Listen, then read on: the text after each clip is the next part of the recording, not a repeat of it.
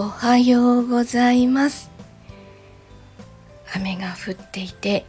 ちょっと寒い朝です。こういう陽気の時って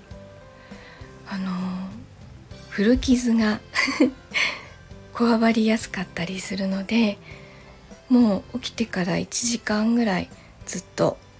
ストレッチをしてます。その中でもまあ、一番ひどい怪我をしたアキレス腱完全断裂をした左足なんですけど起きた時にそのアキレス腱の部分がガッチガチに固まっていてまあしばらくそうですね10分ぐらい歩きにくいんですよ。すごい奇妙な歩き方になってしまうんですけどなのでこう徐々にストレッチして温めていくんですけどいまだにあの片足だけでは左足だけではつま先立ちができないです。あのつま先立ちをしようとしても3かかと3センチぐらい上げたところでロックがかかったみたいになっちゃって最後まで持ち上げられないです。両足だったらあのちゃんと最後まで持ち上げられるんですけどこれはちょっとうーん一生治らないのかなっていうような感じがしてます。普通の生活をしてる分には困らないんですけどジャンプとかダッシュとか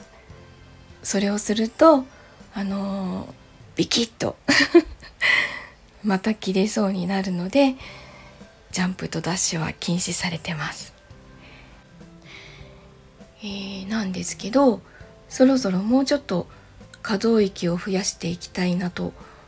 思っていてなぜかというと来年の2月に、えー、A ビジョンプラスの方でコミュニティ主催の大人の文化祭というのをやります